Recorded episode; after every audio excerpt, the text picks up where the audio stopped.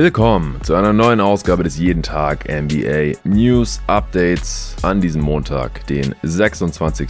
Februar 2024. Heute in der Weekend Edition. Mein Name ist Jonathan Walker und ich erzähle euch, was seit Freitag in unserer Lieblingsbasketballliga so alles passiert ist. Wir gehen direkt rein. Trey Young wird für mindestens vier Wochen ausfallen. Er hat sich ein Seitenband im kleinen Finger der linken Hand gerissen und das muss operativ gefixt werden. Er wird laut den Atlanta Hawks in vier Wochen reevaluiert. Das heißt, eine Rückkehr in vier Wochen ist eher unwahrscheinlich. Normalerweise bedeutet das Revolution in x Wochen, dass man dann schaut, wann der Spieler realistisch gesehen zurückkehren kann. Jetzt geht die NBA-Saison ja nur noch ungefähr sechs Wochen. Die Hawks sind stand jetzt auf Platz 10 in der Eastern Conference. Ich werde auch am Ende dieser Folge wie immer montags die aktuellen Standings raushauen. Und deswegen muss man sich eben fragen, was bedeutet das jetzt für die Saison der Atlanta Hawks. Die haben auch zur Trade Deadline nichts verändert. Trey Young war diese Saison All-Star, 26 Punkte, 3 Rebounds und fast 11 Assists im Schnitt. Trotzdem waren die Hawks selbst mit Trey auf dem Feld nicht besonders gut. In seiner Abwesenheit jetzt wird DeJounte Murray, der de facto primäre Ballhändler und Playmaker sein, hat auch im ersten Spiel gegen die Orlando Magic letzte Nacht fast ein Triple-Double aufgelegt. Von der Bank dann der Backup Kobe Buffkin, der Rookie, wird jetzt hier ein bisschen Spielzeit bekommen.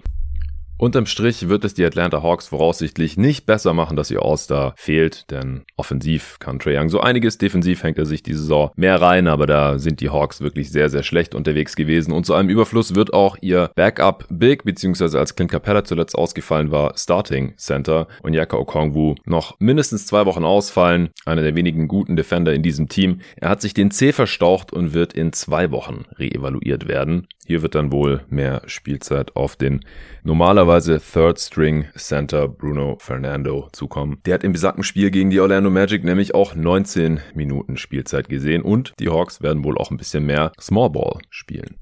Steve Kerr, Head Coach der Golden State Warriors, hat eine Vertragsverlängerung bekommen über weitere zwei Jahre und 35 Millionen Dollar. Sein Vertrag läuft jetzt bis 2026, sonst wäre er im Sommer ausgelaufen. Dass Steve Kerr bei den Golden State Warriors bleibt, ist jetzt wahrscheinlich keine besonders große Überraschung. Auf der anderen Seite ist er auch nicht mehr der Jüngste und auch gesundheitlich immer wieder angeschlagen, hat vor allem Rückenprobleme meines Wissens. Deswegen ewig wird er wohl nicht coachen. Jetzt mindestens genauso lang wie Stephen Curry noch bei den Golden State Warriors unter Vertrag steht, nämlich ebenfalls bis zum Sommer 2026. Steve Kerr ist damit jetzt der Head Coach mit dem höchsten jährlichen Gehalt mit 17,5 Millionen Dollar im Schnitt. Pop bekommt zwar noch mehr von den Spurs pro Jahr, aber der ist auch gleichzeitig offiziell noch President der San Antonio Spurs, hat also zwei Ämter gleichzeitig inne und wird dann logischerweise auch für diese beiden Ämter bezahlt. Die Warriors setzen also weiterhin auf Stabilität um ihren Kern, einschließlich Head Coach Steve Kerr, mit dem sie ja schon drei Championships gewonnen haben.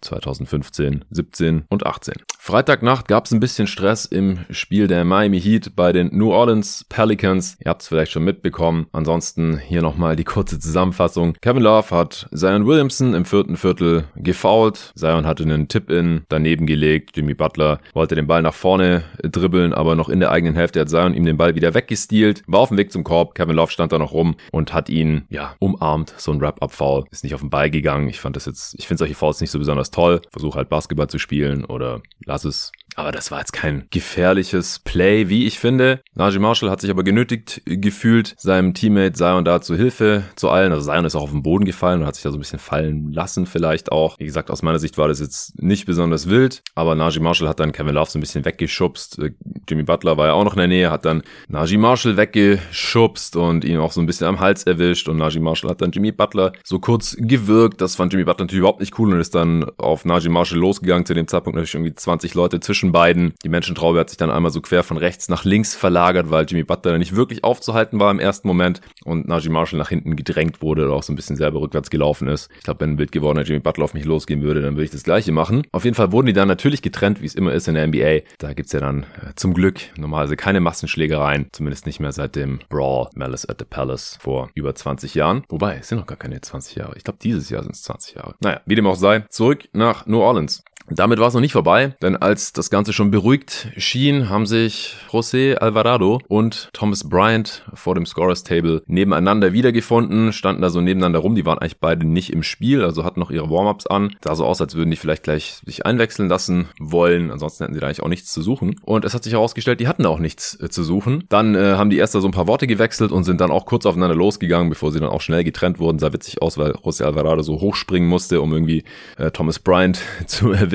Und äh, die wurden jetzt für jeweils drei Spiele suspendiert, mehr als alle anderen beteiligten Spieler, weil sie ihre jeweilige Bank verlassen hatten. Und das sieht die Liga überhaupt nicht gerne. Das ist euch vielleicht auch schon mal aufgefallen. Wenn es mal irgendwie Stress gibt auf dem Feld, dann sind die Assistant Coaches meistens mehr damit beschäftigt, ihre Spieler auf den jeweiligen Bänken zu halten. Denn wenn man da weggeht, dann wird man gnadenlos bestraft, wie auch die Phoenix Suns 2007 müsste es gewesen sein, schmerzlich erfahren mussten. Damals in den Playoffs wurden Boris Diaw und Amari Stademeyer dafür suspendiert in den Playoffs, dass sie von der Bank aufgestanden sind, nachdem Robert Ory Steve Nash dann die Bande gecheckt hatte. Und äh, ja, seither ist man da sehr bedacht drauf, dass sowas nicht passiert. Alvarado und Thomas Bryant hatten sich da so ein bisschen zum Scorers Table gesneakt und ja, sind dann aufeinander losgegangen. Es gab drei Spiele Sperre jetzt, wie gestern Abend bekannt gegeben wurde. Jimmy Butler und Najee Marshall jeweils nur ein Spiel suspendiert und Nikola Jovic hat auch noch ein Spiel bekommen. Der hatte sich nämlich auch von der eigenen Bank entfernt. Der ist allerdings immerhin auf niemanden losgegangen oder hat niemanden versucht zu schlagen. Deswegen für Nikola Jovic auch nur ein Spiel. Die genannten sind dann noch alle direkt nach ellenlanger Review natürlich des Spiels Spiels verwiesen worden, bis auf Nikola Jovic. Der durfte erstmal bleiben. Victor Wembanyama hat ein 5 by 5 aufgelegt. Es hat nicht so besonders lang gedauert. Wir haben im Pod irgendwann mal schon drüber spekuliert, wann das passieren wird. Nicht ob, sondern wann. Und nun ist Wemby der jüngste Spieler in der NBA-Geschichte, beziehungsweise seit eben Steals und Blocks getrackt werden, der in fünf Kategorien mindestens die Zahl 5 im Boxscore stehen hat. Klassischerweise Punkte, Rebounds, Assists, Steals und Blocks. Mit Turnovers interessiert das natürlich keinen oder mit Dreiern oder irgendwelchen anderen Kategorien, sondern es müssen diese fünf sein und das hat Wemby geschafft. Der hatte das witzigerweise am Vortag gegen die Sacramento Kings, am Donnerstag war das, um nur einen Assist verpasst und im folgenden Game dann gegen die Lakers Freitag hat er 27 Punkte, 10 Rebounds, 8 Assists, also auch noch fast ein Triple-Double dazu, 5 Blocks und 5 Steals in knapp 31 Minuten aufgelegt. Er ist damit nicht nur der jüngste Spieler, sondern auch der Spieler, der das in den wenigsten Minuten aller Zeiten geschafft hat. Meistens müssen Spieler länger spielen, um den Boxscore so zu füllen. So nicht Wamanyama. Dadurch wurde er der zweite Spieler, der in aufeinanderfolgenden Games mindestens fünf Steals und Blocks hatte. Der andere, Michael Jordan. Wemby danach, Zitat, ich frage mich nur, ob MJ es in Siegen oder Niederlagen getan hat. Für mich ist es zweitrangig, solange es in Niederlagen passiert. Ja, das ist auf jeden Fall die richtige Einstellung. Es ist auch das erste 5x5 seit vielen Jahren, nämlich seit Yusuf Nurkic am 1. Januar 2019, also schon fünf Jahre her, über fünf Jahre. Nurkic hat damals 24 20 Punkte, 23 Rebounds, 7 Assists, 5 Blocks und 5 Steals für die Portland Trailblazers aufgelegt. In derselben Saison hatte zuvor Anthony Davis auch ein 5x5 gehabt. Davor war es auch drei Jahre her gewesen. Da war es Draymond Green, also 2004 15 müsste es dann gewesen sein, der ein 5x5 hatte. Allerdings hat es dafür eine Double Overtime gegen die Boston Celtics gebraucht. Also sehr seltene Angelegenheit, aber Wembanyama hat natürlich alle Anlagen und Skills, um das noch einige Mal in seiner Karriere zu tun. LeBron danach, gegen den Wemby das er eben gemacht hatte, gegen seine Lakers, Zitat, er hat kein Ceiling. In seiner Karriere kann er wirklich alles machen, was er will. Noch eine Verletzungsnews von den Chicago Bulls. Patrick Williams ist out for season. Der fällt nach einer OP am Fuß für den Rest der Saison aus raus. Der war schon seit dem 25. Januar draußen gewesen, also jetzt ziemlich genau seit einem Monat. Und jetzt wurde eben klar, dass man die Stressreaktion in seinem Fuß nur durch eine OP beheben kann. Im Sommer wird er Restricted Free Agent, also interessante Situation. Er wird seinen Marktwert jetzt nicht weiter steigern können durch sein Game in dieser Regular Season. Dann haben wir noch einige Transactions. Alexei Pokuschewski wurde von den Oklahoma City Thunder aus seinem Rookie-Scale-Contract entlassen. Die 5 Millionen Dollar für diese Saison bekommt er natürlich noch noch, wäre im Sommer ohnehin Free Agent geworden. Jetzt kann ihn noch ein anderes Team ausprobieren. Ich denke, da wird sich schon noch eins finden. Vielleicht die Wizards, Hornets, Spurs, solche Teams. Ich würde ihn gerne neben Wemby mal sehen, einfach nur um es gesehen zu haben. Ich glaube, Poku hat schon Talent. Das Problem ist, es ist sehr speziell.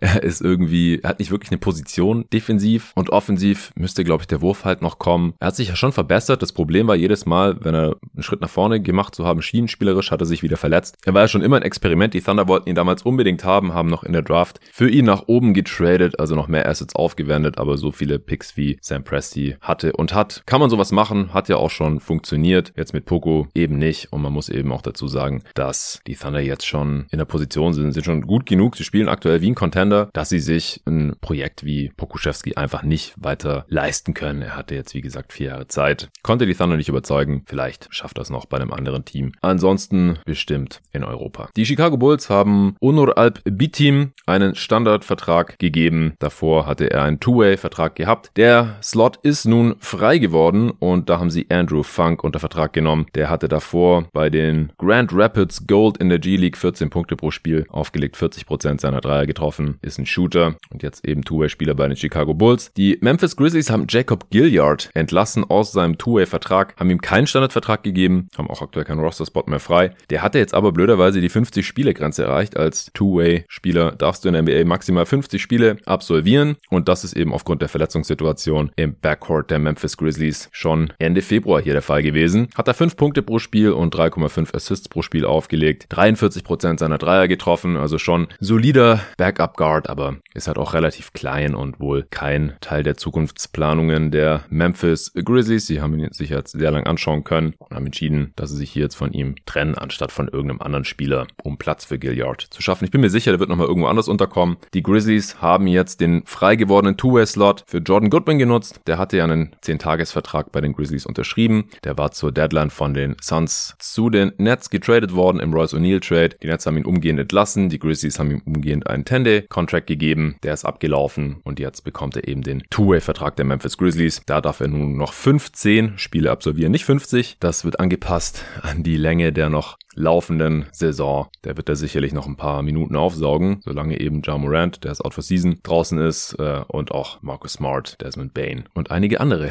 im Roster der Memphis Grizzlies. Das waren die News. Kommen wir zu den Ergebnissen des Wochenendes. Die Toronto Raptors haben die Atlanta Hawks knapp geschlagen, 123 zu 121 in Atlanta. Scotty Barnes mit 20 Punkten und 10 Assists. DeJounte Murray 24 Punkte, 10 Rebounds und 7 Assists. Die Raptors waren ohne RJ Barrett, der hat die zweite Hälfte des Back-to-Backs ausgesetzt. Bei den Hawks hat Clint Capella sein Comeback gegeben. Der hatte sechs Spiele zuvor verpasst mit seiner linken Adduktorenzerrung. 19 Minuten gespielt, 5 Punkte, 7 Rebounds für den Schweizer Okongwu. Wie gesagt, jetzt noch länger raus. Wes Matthews und und AJ Griffin waren beide krank. Trey Young hat in dem Spiel 35 Minuten gezockt, bis er sich eben am Finger verletzt hat. Die Raptors stehen jetzt bei, die Bilanzen sage ich jetzt nicht dazu, dafür haue ich am Ende dann die Standings raus. Den nächsten Upset gab es im zweiten Spiel danach. Die Sixers haben zu Hause die Cleveland Cavaliers geschlagen, 104 zu 97. Tyrese Maxey mit 24 Punkten für seine Sixers, Darius Garland mit 20 Punkten, 9 Assists in der Niederlage. Die Cavs waren hier favorisiert, weil die Sixers gerade diverse Ausfälle haben. Natürlich fehlt Joel Embiid, Robert Covington ebenfalls noch bis mindestens Mitte März draußen mit seiner Knieverletzung. Die Anthony Melton konnte hingegen sein Comeback geben. Der hatte seit dem 12. Januar nicht mehr gezockt nach einer Fraktur in der Lendenwirbelsäule. In seinem Comeback hat er am Freitag 16 Minuten gespielt, 7 Punkte, 2 Rebounds und 2 Assists für Melton. Bei den Cavs hat allerdings Donovan Mitchell gefehlt. War fraglich, ob er spielen würde aufgrund einer Krankheit und hat dann im Endeffekt nicht mitgezockt. Außerdem Außerdem natürlich bei den Cavs aktuell noch Tristan Thompson suspendiert und Ty Jerome weiterhin draußen. Die Clippers haben auswärts die Grizzlies geschlagen, 101 zu 95 in Memphis. Kawhi mit 24 Punkten und 8 Rebounds. Jaron Jackson Jr. mit 29 Punkten in der Niederlage. Bei den Clippers hat nur Norman Powell gefehlt. Der hat eine Knöchelverletzung bei den Grizzlies. Fehlen nach wie vor eine ganze Reihe. Ich habe ja gerade schon Moran, Smart und Bane erwähnt. Brandon Clark auch weiterhin draußen. Nach seinem Achillessehnenriss jetzt schon ein Jahr lang. Jake LaRavia konnte sein Comeback geben. Der hatte seit dem 13. Januar gefehlt. 17 Minuten gezockt. Drei Punkte für LaRavia. Auch Jaron Jackson Jr. war davor ausgefallen. Hier wieder 32 Minuten im Einsatz gegen die Clippers. Neben seinen 29 Punkten hat er auch 4 Rebounds, 5 Assists und 4 Steals rausgehauen. John Concha hat sich in dem Spiel verletzt, im vierten Viertel am linken Daumen. Scottie Pippen Jr. weiterhin draußen mit seiner Rückenverletzung. Der wird auch noch wahrscheinlich vier Wochen fehlen. Die Oklahoma City Thunder haben die Wizards aus der Halle geballert. 147 zu 106 in OKC. Shea mit 30 Punkten, 7 Rebounds und 9 Assists. Marvin Bagley 15 Punkte, 14 13 Rebounds in der Klatsche. Bei den Thunder hat Bismack Biombo sein Debüt gegeben. In 8 Minuten ein Rebound und ein Block für den Backup Big. Ansonsten bei den Thunder aktuell alle fit. Sehr schön. Bei den Wizards war Danny Avdia ein Late Scratch. Der hat sich die linke Ferse geprellt und Isaiah Livers hat jetzt schon 20 Spiele in Folge verpasst mit seiner Hüftverletzung. Die Phoenix Suns haben in Houston verloren 110 zu 114. Für die siegreichen Houston Rockets Jabari Smith Jr. mit 22 Punkten und 16 Rebounds. Kevin Durant mit 28 Punkten, 11 Rebounds und 8 Assists in der Niederlage. Bei den Suns fehlt weiterhin Bradley Beal, war eine Game Time Decision, aber hat jetzt äh, inklusive letzter Nacht gegen die Lakers schon sein viertes Spiel in Folge verpasst mit seiner Oberschenkelzerrung. Wahrscheinlich kommt er Ende der Woche zurück. Damien Lee weiterhin draußen, diese Saison noch kein Spiel gemacht. Mit Meniskusriss bei den Rockets fehlt natürlich Steven Adams für die restliche Saison und Tari Eason, der ist jetzt auch mindestens raus bis zum 10. März laut Coach Udoka, aber ohne Zeitplan. Sie holen gerade noch verschiedene Meinungen ein. Der hat ja immer noch Schmerzen im Bein, wo er in der Offseason operiert wurde, hat ja in dieser Regular Season dann schon einige Spiele gemacht, aber jetzt eben auch schon seit Anfang Januar keins mehr. Das ist natürlich besorgniserregend und da wollen sie jetzt mal checken, was sie am besten mit Tari Eason machen noch für die restliche Saison. Dann besagtes Spiel der Miami Heat in New Orleans, wo es die Auseinandersetzung gab. Das haben die Heat im Endeffekt für sich entschieden, auch ohne Jimmy Butler dann im vierten Viertel. 106 zu 95. Im vierten Viertel nur noch 15 Punkte zugelassen. Als die Auseinandersetzung passiert ist, haben die Heat nur mit vier Punkten geführt gehabt. Im Endeffekt mit 11 gewonnen. Jimmy hat 23, 9 und 6 aufgelegt. Zion in der Niederlage 23, 9 und 7. Bei den Heat ist auch einiges los auf der Verletztenliste. Aktuell Jetzt natürlich Jimmy Butler im nächsten Spiel suspendiert gegen die Sacramento Kings. Genauso Nikola Jovic. Thomas Bryant eben für drei Spiele gesperrt. Dazu kommen noch Tyler Hero, der hat sich im vierten Viertel verletzt, ganz am Ende, Knie überstreckt und ist jetzt fraglich gegen die Sacramento Kings. Orlando Robinson hat Rückenbeschwerden, bei ihm ist es auch fraglich, ob er gegen die Kings spielen wird. Und Terry Rozier, der könnte schon zurückkehren gegen die Sacramento Kings. Das ist allerdings eine positive Überraschung. Der hatte sich ja am Knie verletzt, kurz vor dem All-Star Break und hat bis dato nur drei Spiele verpasst. Josh Richardson ist aktuell noch draußen mit seiner ausgekugelten Schulter. Bei New Orleans hat Brandon Ingram das Spiel verpasst. Der war krank, ist zwischenzeitlich aber zurückgekehrt. CJ McCollum hat 15 Minuten gespielt, sich dann am Knöchel verletzt und dann auch das folgende Spiel verpasst. José Alvarado und Najee Marshall sind jetzt dann auch für drei beziehungsweise ein Spiel gesperrt, wie gesagt. Dann haben die Milwaukee Bucks in Minnesota gewonnen, 112 zu 107. Die Wolves noch mit einem Push im vierten Viertel, im Endeffekt aber mit 5 Punkten verloren. Janis mit 33 Punkten und 13 Rebounds in diesem Auswärtssieg. Anthony Edwards mit 28 Punkten und 9 Rebounds in der Niederlage. Bei den Bucks immer noch Chris Middleton draußen. Der hat immer noch eine Knöchelverletzung. Seit dem 8. Februar ist er draußen. Könnte laut Head Coach Doc Rivers jetzt aber demnächst zurückkehren. Ist wohl schon weit in seiner Reha. Pat Connaughton und Janis haben im Endeffekt beide gespielt. Die waren eine Game Time Decision. Bei Minnesota hat sich Rudy Gobert nach 38 Minuten den Knöchel verstaucht und dann auch das folgende Spiel gegen die Brooklyn Nets verpasst. Im Aufeinandertreffen der Curry-Brüder haben die Golden State Warriors zu Hause die Charlotte Hornets geschlagen. 97 zu 84. Ja, es gibt noch Spiele, in denen beide Teams nur zweistellig scoren, ganz offensichtlich. Die Hornets hatten zur Halbzeit, sage und schreibe, 29 Punkte. 15 Punkte im ersten Viertel, 14 Punkte im zweiten. Wow. Allein im vierten Viertel haben sie dann mehr Punkte gemacht als in der ersten Halbzeit mit 32. 30. Trotzdem mit 13 Punkten verloren. Topscorer Miles Bridges 19 Punkte, 11 Rebounds. Pojemski mit 13 Punkten, 6 Rebounds und 6 Assists für die Warriors. Bei den Hornets LaMelo Ball weiterhin draußen mit Schmerzen im problematischen rechten Knöchel. Natürlich Mark Williams weiterhin draußen. Der wird erst in zwei Wochen reevaluiert werden. Auch Davis Bertans aktuell draußen mit Knieproblemen. Bei den Warriors Chris Paul nochmal draußen. Der soll jetzt während des anstehenden Four-Game Roadtrips aber zurückkehren laut Steve Kerr. Gary Payton II hat schon seine Rückkehr gehabt. Der war krank gewesen, hat aber gespielt. Nun fällt Guy Santos aus. Hat das Spiel gegen die Denver Nuggets verpasst, wegen Schmerzen im rechten Knie. Die Denver Nuggets haben auswärts in Portland gewonnen, 127 zu 112. Jokic mit 29 Punkten, 15 Rebounds, 14 Assists. Normaler Arbeitstag für den amtierenden MVP. Die Andre Ayton gegen Jokic hatte irgendwie immer Bock. 22 Punkte und 10 Rebounds für Ayton in der 15 Punkte Niederlage. Jamal Murray hat das Spiel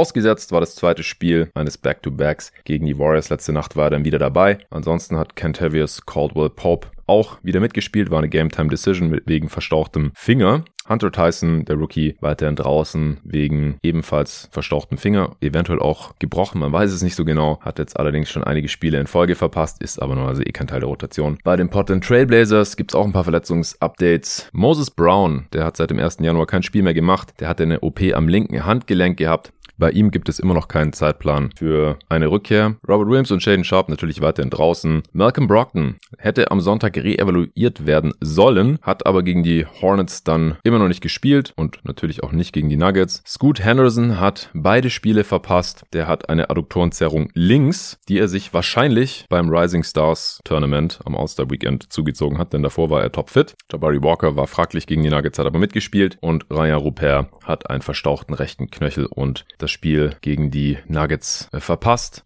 Im letzten Spiel der Nacht haben die Lakers die Spurs geschlagen. Das war besagtes 5x5-Game von Womanyama. 123 zu 118 für die Lakers. Zu Hause in LA LeBron mit 30 Punkten, 7 Rebounds und 9 Assists. Bei den Spurs nur Charles Bassey out for season nach seinem Kreuzbandriss, ansonsten alle fit. Bei den Lakers weiterhin Gabe Vincent draußen, Jared Vanderbilt draußen, Cam Reddish war fraglich, hat aber nicht gespielt, weder am Freitag noch letzte Nacht. LeBron James war hatte das vorherige Spiel gegen die Warriors ausgesetzt. In dem Spiel hat er, wie gesagt, wieder mitgezockt, 34 Minuten.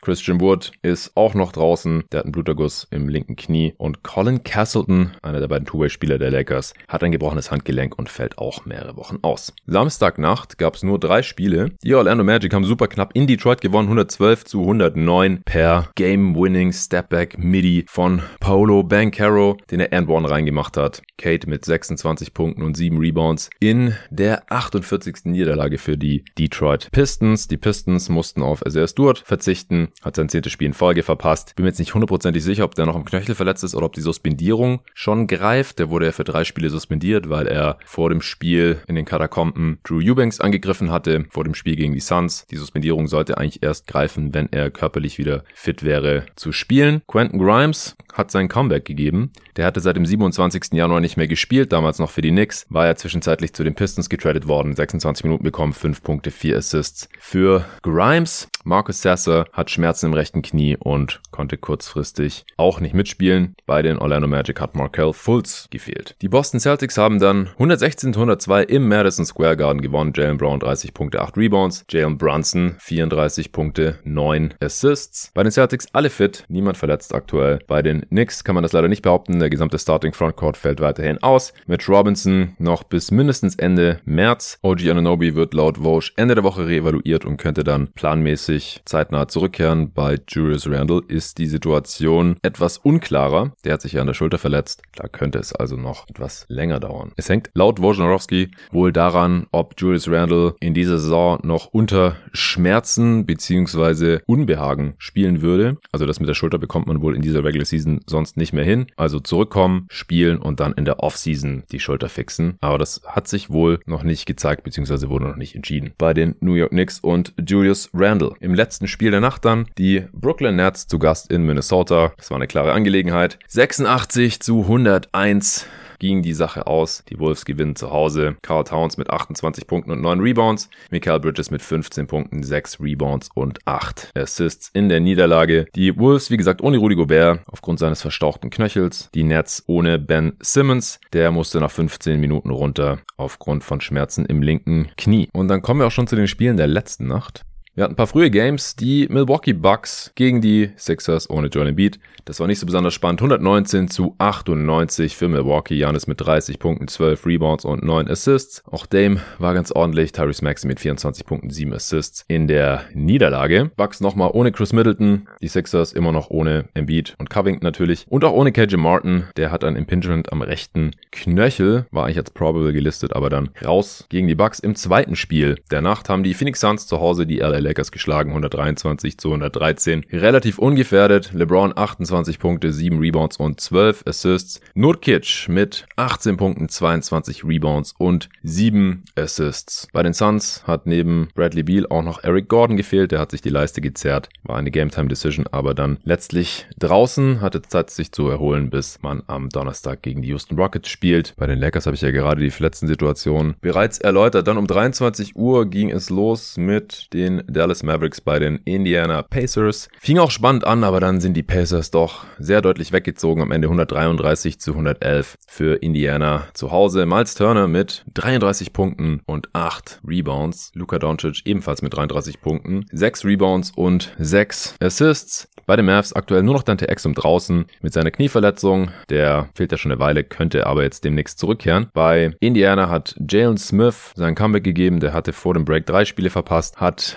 letzte Woche nicht gespielt und jetzt gegen die Mavs eben sein Comeback gegeben. Aaron Neesmith ist nochmal ausgefallen, zweites Spiel in Folge, könnte gegen die Raptors dann wieder dabei sein. Weiter ging es mit den Cleveland Cavaliers auswärts in Washington. 114 zu 105 gewonnen gegen die Wizards. Jared Allen mit 22 Punkten und 12 Rebounds. Jordan Poole 31 Punkte in der Niederlage. Bei den Wizards neben Avdia und Livers, die ich gerade schon erwähnt hatte, auch noch Corey Kispert draußen. Der war krank und Bilal Koulibaly hat sich nach fünf Spielminuten gegen die Cavs verletzt. Der hat sich das Becken geprellt. Dann haben die Hawks, wie vorhin schon erwähnt, die Orlando Magic geschlagen, beziehungsweise ich habe das Ergebnis glaube ich nicht verraten, aber es war 109 zu 92 eine sehr deutliche Angelegenheit. Ich hatte nur erwähnt, dass DeJounte Murray fast ein Triple-Double aufgelegt hat. 25 Punkte, 9 Rebounds und 11 Assists. Franz Wagner 19 Punkte, 8 Rebounds in der Niederlage. Wes Matthews und AJ Griffin sind nicht mehr auf der Injury-Liste, deswegen gehe ich mal davon aus, dass die auch nicht mehr krank sind. Bei Orlando kamen allerdings leider ein paar Verletzungen dazu. Paulo Bencaro war krank und hat nicht mitgespielt nach seinem Game Winner gegen die Pistons. Jonathan Isaac hat sich im ersten Viertel am Knie verletzt. Das ist natürlich immer eine Schreckensnachricht bei Jonathan Isaac. Wir hoffen, es ist nichts Schlimmes. Und Gary Harris hat seine Wade geschont und war ebenfalls nicht dabei gegen die Atlanta Hawks. Die Oklahoma City Thunder haben deutlich in Houston gewonnen, 123 zu 110. Chad Holmgren mit 29 Punkten, 8 Rebounds und 7 Assists. Jabari Smith Jr. mit 20 Punkten und 17 Rebounds in der Niederlage. Wie gesagt, bei den Thunder ist niemand verletzt. Bei den Rockets habe ich die verletzten Situation um Tari Eason vorhin schon erklärt. Die Chicago Bulls haben die New Orleans Pelicans geschlagen, 114 zu 106. Vucevic mit 22 Punkten, 13 Rebounds. Zion mit 19, 8 und 11 Assists in der Niederlage. Bei den Pelicans fehlt weiterhin Dyson Daniels natürlich nach seinem Meniskusriss. Brandon Ingram konnte wieder mitspielen, nachdem er im vorherigen Spiel ja krank gewesen war gegen die Heat. CJ McCollum war draußen, nachdem er umgeknickt ist gegen die Heat. Ansonsten alle fit. Die Denver Nuggets haben die Golden State Warriors in San Francisco geschlagen. 119 zu 103. Nikola Jokic am Biesten mit 32 Punkten, 16 Rebounds und 16 Assists. Clay Thompson 23 Punkte in der Niederlage. Verletzungssituation unverändert. San Antonio Spurs verloren in Utah 109 zu 128. Devin Vassell 27 Punkte, 9 Rebounds. In der Niederlage Laurie Markkanen mit 26 Punkten und 7 Rebounds für seine Utah Jazz. Bei den Jazz aktuell niemand niemand verletzt. Otto Porter Jr. ist vom Team ja freigestellt worden. Das hatte Luca schon in der letzten Folge des News Updates erzählt. Der wird nicht mehr für die Utah Jazz auflaufen. Auch bei den Spurs alle fit bis auf Bassie. Die Charlotte Hornets haben in Portland gewonnen. 93 zu 80 schon wieder so ein Low-Scoring-Game mit Beteiligung der Hornets. Diesmal mit dem besseren Ende für sie. Dieses Mal die Portland Trailblazers mit nur 34 Punkten zur Halbzeit. DeAndre Ayton 26 Punkte, 19 Rebounds. Wow. Dominaten. Nick Richards 21 Punkte, 10 Rebounds und 3 Blocks auf der Gegenseite und halt natürlich das W.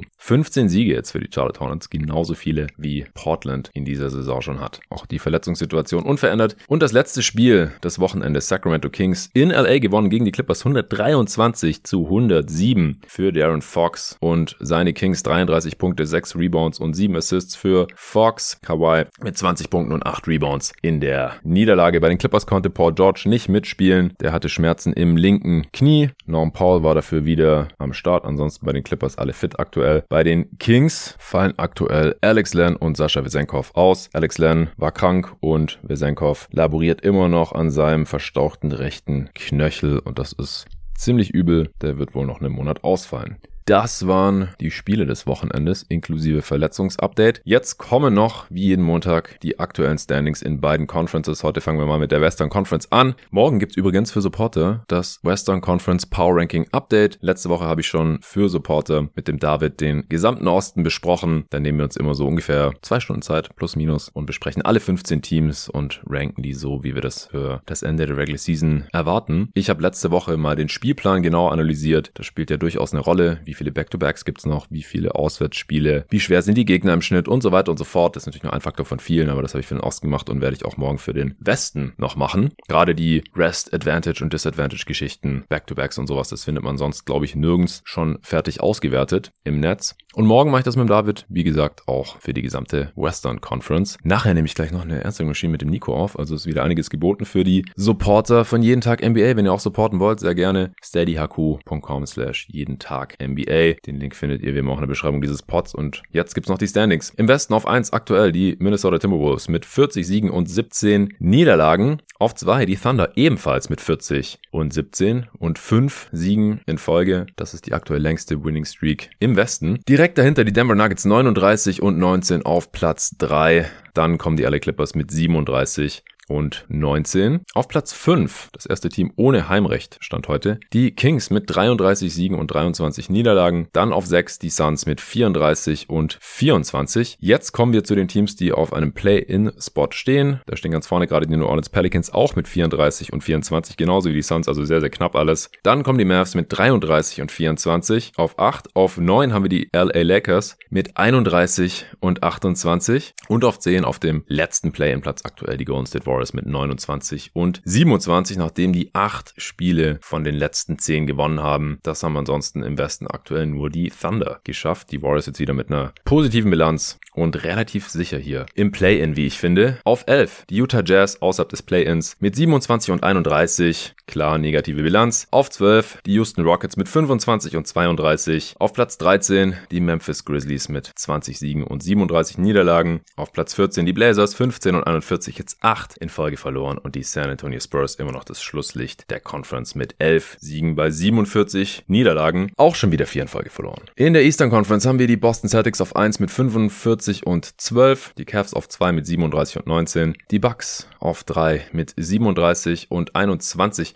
die Celtics übrigens schon wieder mit 8 Siegen in Folge. Wow. Also die Cavs und Bucks aktuell gleich viele Siege, Bucks aber zwei Niederlagen mehr mit 21 auf Platz 3. Auf 4 die Knicks mit 34 und 23, dann die Sixers aktuell das erste Team ohne Heimrecht, 33 Siege, 24 Niederlagen, nur drei der letzten 10 Spiele gewonnen. Alle Teams, die aktuell auf dem Play-In-Platz oder besser stehen, waren besser in den letzten 10 Spielen. Also die Sixers trennten hier ganz klar nach unten. Wenig überraschend, die Pacers 33 und 25 auf Platz 6, das letzte Team mit einem sicheren Playoff-Platz stand jetzt. Auf dem obersten Play-In-Platz stehen die Miami Heat mit 31 und 25, drei Siege in Folge, genauso wie die Pacers. Orlando auf Platz 8 mit 32 und 26. Die Chicago Bulls mit 27 und 30 32 negative Bilanz auf Platz 9. Die Atlanta Hawks mit 25 und 32 noch auf dem 10. und letzten Play-in-Platz. Auf 11 mit relativ Abstand dahinter die Brooklyn Nets mit 21 und 35. Also ich glaube, selbst mit der Trae Young Verletzung sollten die Hawks sich eigentlich noch irgendwie ins Play-in retten können. So traurig das ist, weil dahinter einfach nicht viel kommt. Die Nets haben jetzt auch ihren Coach gefeuert, weiß nicht, wie viel besser es da läuft. Sie haben aktuell vier Niederlagen in Folge.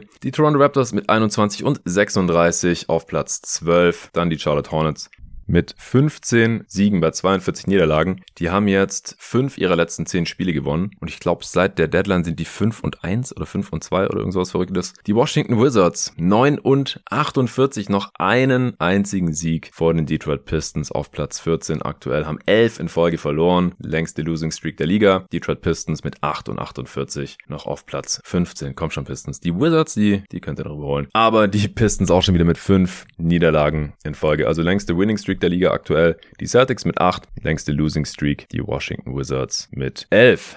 Das war's mit dem News Update in der Weekend Edition. Morgen wieder an dieser Stelle meine Wenigkeit, dann in der sehr viel kürzeren Version am Dienstagmorgen. Und ganz neu bieten wir das jetzt für jeden frei hörbar an. Also nicht wundern, liebe öffentliche Zuhörer, liebe Non-Supporter, wenn ihr so wollt. Ihr bekommt jetzt die News Updates bis auf weiteres jeden Tag. Montags immer in der Weekend Edition, die habt ihr bisher auch schon bekommen. Und an jedem weiteren Wochentag dann immer vormittags in einer deutlich kürzeren Version, eben mit allen wichtigen Infos der letzten vier 24 Stunden. Das probieren wir jetzt mal aus. Das haben wir umgestellt. Alle Newspots im öffentlichen Feed. Zusätzlich weiterhin, wie auch schon seit dem Jahreswechsel mit nur noch einer vollwertigen Analyse-Podcast-Folge, wenn man so will, wie ihr jeden Tag NBA gewohnt seid. Die gibt's normalerweise immer donnerstags, manchmal vielleicht auch mittwochs oder freitags im öffentlichen Feed zu finden. Wenn ihr mehr Analyse wollt, wenn ihr da richtig Bock drauf habt, dann gerne Supporter werden. Das ist nach wie vor exklusiv für die Supporter von jeden Tag NBA. Da hauen wir nochmal in der Regel drei vollwertige Pots raus pro Woche. In in den heißen Phasen bis zu sechs. Ja, in den Playoffs gibt's jeden Tag einen Analysepod zum Beispiel. Bei den Previews machen wir 30 Folgen. Zu jeder Franchise eine Preview-Folge gibt's auch jeden Tag mindestens eine Analysefolge, einen vollwertigen Pod on top. Und in den nicht ganz so heißen Phasen, so während der normalen Regular Season, sind's eben in der Regel so drei, manchmal vier exklusive Supporter-Folgen. Wie gesagt, wenn ihr da am Start sein wollt, wenn ihr unsere Arbeit gut findet, wenn ihr das unterstützen wollt, dann gerne Supporter werden auf steadyhq.com slash jeden Tag NBA. Wir freuen uns auf euch. Dann könnt ihr auch in den Supporter Discord reinkommen. Da sind über 500 unsere Supporter schon am Start und diskutieren und quatschen jeden Tag über die NBA und über Basketball. Ihr könnt Fragen stellen für die Answering Machine, die ich jetzt gleich mit dem Nico Gorni zusammen aufnehmen und auch heute noch für die Supporter veröffentlichen werde und so weiter und so fort.